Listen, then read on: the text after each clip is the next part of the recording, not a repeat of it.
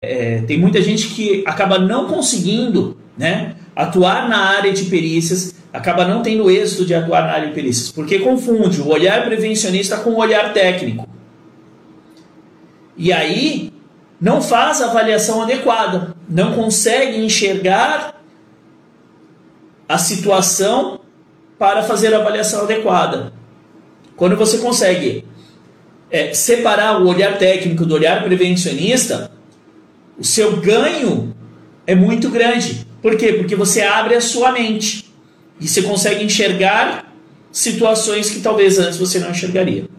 Tá? Então, perícias de insalubridade e periculosidade é uma avaliação técnica do que a lei diz que é insalubre, do que a lei diz que é periculoso.